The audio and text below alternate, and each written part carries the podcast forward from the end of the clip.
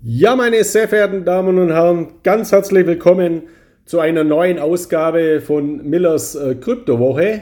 Und ja, in dieser Woche widme ich mich wieder einmal einem Thema, das für die Zukunft der Kryptowährungen ganz wichtig ist, nämlich der Regulierung. Leider ist es so, dass im Zusammenhang mit der Regulierung in zahlreichen Medien immer enorm viele, ja, Falschinformationen bzw. Missinterpretationen geschürt werden, die dann wiederum zu Ängsten und zu Verunsicherungen bei vielen Kryptoinvestoren führen, die einfach nicht angebracht sind. Die Quintessenz, die im Zusammenhang mit Regulierung für mich gilt, ist, Regulierung ist etwas ganz Wichtiges und auch etwas Positives, weil Regulierung führt zu Rechtssicherheit.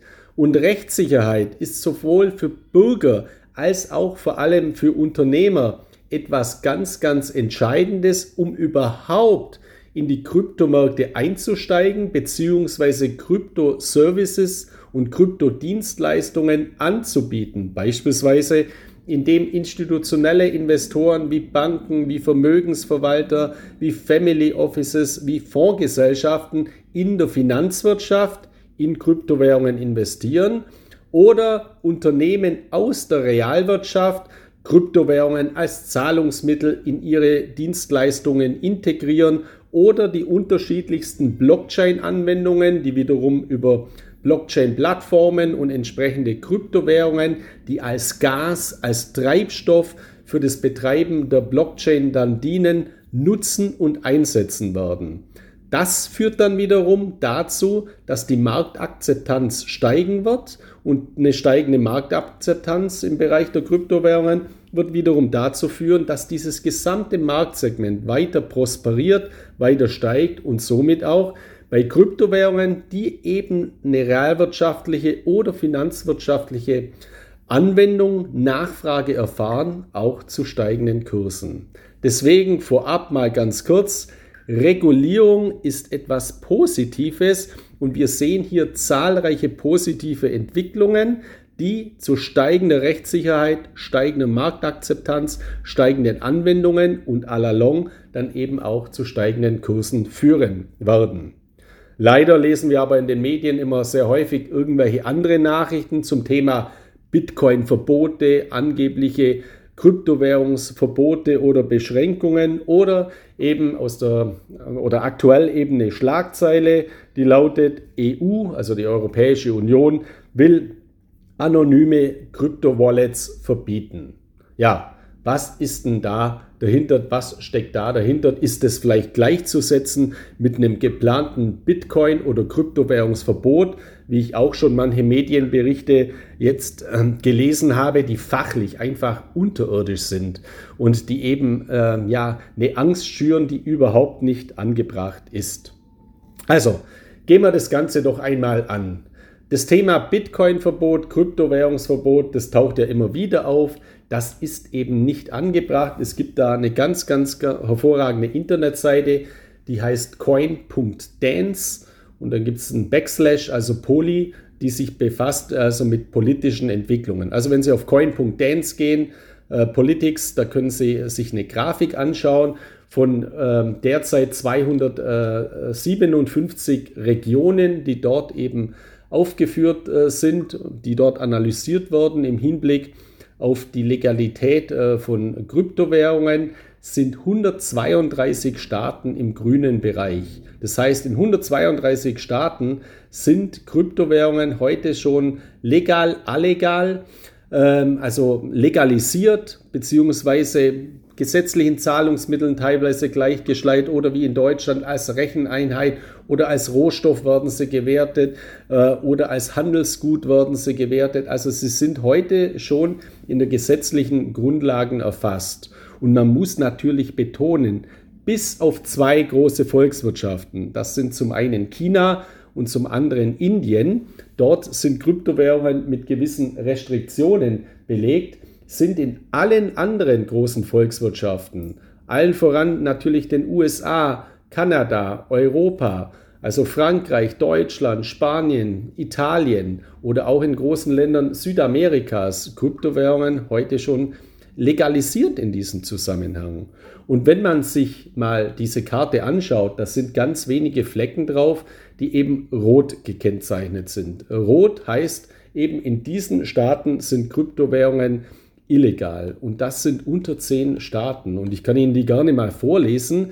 Ähm, dann wird nämlich auch klar, dass das ja keine Staaten für uns sind, die man sich als Vorbild nehmen soll, beziehungsweise wo eine Gefahr ausgeht, dass äh, diese Adaptionen, diese negativen Verbotsadaptionen jetzt auf andere Länder übergreifen, weil das sind schlicht gefallene Staaten, die so große Probleme haben, dass sie sich nicht anders zu helfen wissen in ihrem wirtschaftlichen Umgang, in ihrem finanzpolitischen Umgang, um eben Kryptowährungen zu verbieten. Also, ich äh, lese Ihnen mal diese Staaten vor. Das sind zum einen Afghanistan, Algerien, Bangladesch, Bolivien, dann kommt lange nichts mehr.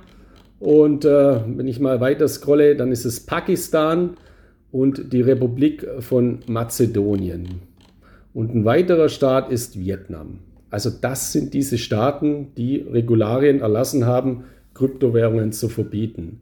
Und ohne jetzt hier irgendwie abfällig äh, sein zu möchten bezü bezüglich diesen Staaten, das sind international vollkommen unbedeutende äh, Volkswirtschaften und eine Entwicklung äh, in, in Afghanistan beispielsweise oder in Algerien ist schlicht international irrelevant. Das mal zu dieser Thematik. Weil das natürlich auch immer in Zusammenhang gebracht wird, wenn jetzt so eine Schlagzeile kommt, EU will anonyme Wallets verbieten. Ja, was steckt denn jetzt da dahinter? Also, das, was aktuell eben publiziert wurde, ist ein Gesetzesentwurf der EU-Kommission.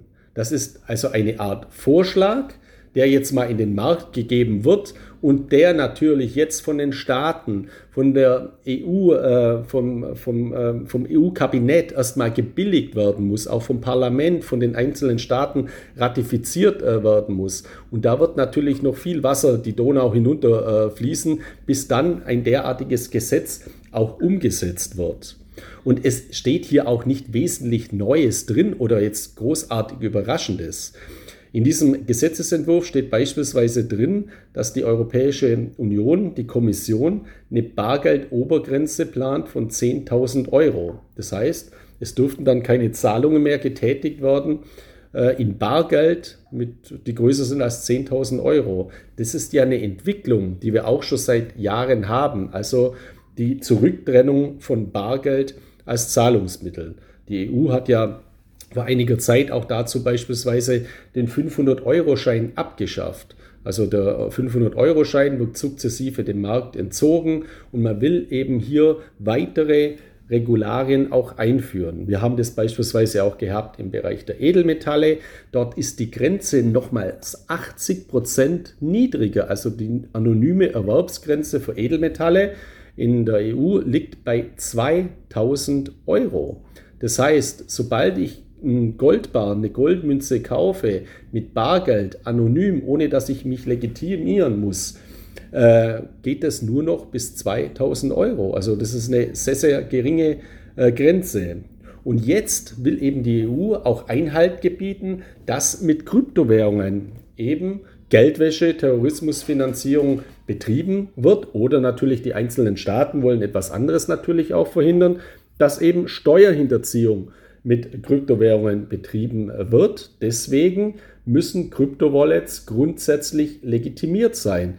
Das heißt, wenn Sie heute bei einer renommierten, bei einer regulierten Kryptobörse ein Konto eröffnen, zu dem ich Ihnen auch rate, also ich empfehle Ihnen ja, machen Sie bei soliden Kryptobörsen Konten auf die auch eine Zahlungsverkehrslizenz haben, die vor allem auch eine Kryptoverwahrlizenz haben, also die heute schon die gesetzlichen Regularien erfüllen, das ist ganz wichtig zu ihrem Schutz und ihrer Sicherheit, dann müssen sie sich mit ihrem Ausweis legitimieren und ihre Know Your Customer Daten, die sogenannten KYC-Daten, werden eben ihrer Wallet zugeordnet. Das heißt, die Wallet, die Bitcoin-Wallet-Adresse, X, äh, also der, der, der Code, gehört dann dem Max Meyer. Das ist zuordnenbar. Und sobald eben eine Kryptowährungsadresse, eine Wallet-Adresse einer Person zuordnenbar ist, ist eben hier, sind eben hier die Anforderungen an die Geldwäschebestimmungen vollkommen erfüllt. Und deswegen ist es ja auch immer ein Trugschluss zu sagen, man muss die Anonymität der Kryptowährungen wie dem Bitcoin aufheben. Der Bitcoin ist nicht anonym, sondern der Bitcoin ist pseudonym. Und sobald ich eine Wallet-Adresse eben einer Person zuordnen kann, äh, dann habe ich lediglich noch diese Pseudo-Anonymität. Das ist eben mal der Fakt. Und ähm, der, der, Trugschluss, den ich jetzt auch wieder in vielen Berichten äh, lesen muss, ist ja der, Kryptowährungen werden über Wallets, werden in Wallets verwahrt, also in elektronischen Geldbörsen verwahrt. Das ist ja so auch nicht richtig, das ist ja so auch nicht zutreffend, weil häufig wird hier die Metapher genommen, also eine Wallet ist eine elektronische Geldbörse. So wie ich Bargeldscheine in mein Portemonnaie gebe, gebe ich Kryptowährungen in meine Wallet. Das ist falsch. Technologisch ist es selbstverständlich so, dass in einer Wallet keine Kryptowährungen liegen, sondern in einer Wallet liegen die Private Keys, also die Zugangsschlüssel, der Public Key und der Private Key für die Kryptowährung. Die Kryptowährung selbst liegt nicht in der Wallet, sondern die liegt in der Blockchain. Und man kann das jetzt vergleichen. Ähm, der Private Key ist eben der Schlüssel, mit dem ich, mit der ich, also mit dem ich die Blockchain aufsperre, um den Besitznachweis für meine Kryptowährungen zu dokumentieren. Deswegen ist es auch vollkommen verständlich, dass hier eben die EU-Kommission Wallet-Anbieter, die keine Regulierung haben, die nach wie vor anonyme Wallets eröffnen, was auch ein Risiko ist für einen Kunden. Weil ich will doch nicht bei irgendeinem Anbieter eine Online- oder Mobile-Wallet oder also ein Konto haben, der überhaupt nicht reguliert ist, der morgen vielleicht äh, die Internetseite abschaltet, weil dann sind meine Zugangsschlüssel zu meinen Kryptowährungen, die ich dort verwahre, weg, weil die liegen nach wie vor in der Blockchain, aber ich habe ja den Schlüssel an diesen Anbieter delegiert. Deswegen, EU will anonyme Wallets verbieten. Das, diese Überschrift ist so nicht zutreffend. Das, was die EU hier machen äh, will und das sie auch berechtigterweise macht, ist eben hier die, die, ja, die, die, die Einfallstore, die derzeit noch vorhanden sind in Bezug auf Anonymität, zu schließen. Und das ist vollkommen verständlich. Wenn man jetzt sagt, okay, was ist denn mit einer Hardware-Wallet, beispielsweise wie einem Ledger oder mit einem Trezor, der ist ja auch anonym. Ich persönlich habe auch die Großteil meiner Kryptowährungen auf einer Hardware-Wallet. Und wenn ich jetzt diese Kryptowährung aber verkaufen möchte, dann bin ich ja wieder an dem Punkt, wo ich eine Schnittstelle zu unserem Fiat-System benötige. Selbst wenn ich meine Kryptowährungen auf meinem Ledger vollkommen anonym natürlich verwalte, um sie zu verkaufen, brauche ich einen Zugang zu einer Kryptobörse und dort gibt es wieder KYC. Somit komme ich wieder zurück in dieses regulierte System, das eben auch transparent ist auf diese Nutzerdaten. Und das wird eben die Zukunft sein, äh, in welche Richtung dieser Gesetzesentwurf gehen wird. Und deswegen wird sich für jemand, der ganz solide in Kryptowährungen investiert, der sich selbst verwaltet, der sich auch den steuerlichen Regularien unterwirft, weil es ist ja klar, dass ich, wenn ich in einem bestimmten Land meinen Wohnsitz habe und steuerlich werden Kryptowährungen hier nach XY besteuert, dass ich mich dem auch unterwerfen muss. Ansonsten muss ich halt auswandern in ein anderes Land, wo, dem, wo das nicht der Fall ist. Es wird sich also nicht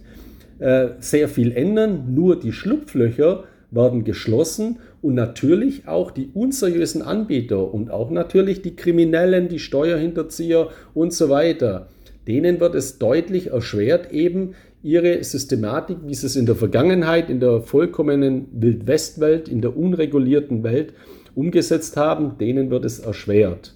Was ich jetzt eben schade finde, ist, dass derartige Berichte mit Überschriften EU will anonyme Wallets verbieten gleichgesetzt werden mit Verbotsmaßnahmen. Angeblich soll der Bitcoin verboten werden oder es wird alles von den Banken so, so stark bekämpft, weil das jetzt ja ein Parallelsystem ist, das man politisch bekämpfen muss. Nein, das ist es nicht. Es wird gerade der Nährboden dafür gelegt, es wird gerade die Autobahn dafür gelegt, dass Kryptowährungen auch in der konventionellen regulierten Welt ankommen. Und hier liegen eben die großen Chancen und diese überwiegend, außer sie sind ein Krimineller. Und davon gehe ich ja jetzt nicht aus. Aber für jemand, der die Kryptowährungen nutzt, der seine eigenen Schlüssel selbst verwaltet, zu dem ich auch rate, not your keys, not your coins, nutzen Sie Hardware-Wallets. Und wenn Sie dann Ihre Kryptowährungen verkaufen, dann sind Sie wieder in dem Prozess, dass Sie eben ein legitimiertes Konto haben müssen, über das Sie die Schnittstelle in das Fiat-Geldsystem nutzen können, indem Sie also Ihre Bitcoin beispielsweise in den Euro zurücktauschen können. Das wird dann legitimiert sein. Das ist vollkommen klar. Und wenn Sie, Stand jetzt nach derzeit geltendem Steuerrecht, dann eben eine Kryptowährung mit großem Gewinn verkaufen und Sie haben die noch nicht 365 Tage gehalten, ja, dann kommt eben Ihr persönlicher Steuersatz, Ihre persönliche Steuerprogression zur Anwendung, indem Sie den Gewinn versteuern müssen. Halten Sie sie länger als ein Jahr, die Kryptowährungen, dann ist es steuerfrei. Also diese Regularien sind zu beachten und ich bin sehr davon überzeugt, dass selbst wenn jetzt ein äh, Gesetzesentwurf herausgekommen ist, der jetzt ja sehr, sehr viele Unschärfen hat, wo man ja äh, alles Mögliche hineininterpretieren kann, bis dieser Gesetzesentwurf in ein Gesetz übergeht. Da werden ein, zwei Jahre mit Sicherheit vergehen und da werden natürlich Konkretisierungen der Staaten getroffen werden. Auch die Kryptobörsen haben natürlich mittlerweile eine Lobbyarbeit. Es gibt ja äh, große Kryptobörsen wie beispielsweise Börse Stuttgart in Deutschland oder Bitpanda in Österreich oder Coinbase aus den USA, die auch in Deutschland mittlerweile seitens der BaFin reguliert werden, die werden hier natürlich auf die Behörden auch Einfluss nehmen und sagen, ja, folgendermaßen müssen wir diesen Gesetzesentwurf ausgestalten, damit nicht ein Regulierungsgefälle entsteht. Weil das ist ja auch was ganz, ganz Entscheidendes. Würde man jetzt nämlich mit der Rasenmähermethode zu sagen, wir verbieten alles in Europa, was in diesem Zusammenhang steht, ja, was passiert denn dann?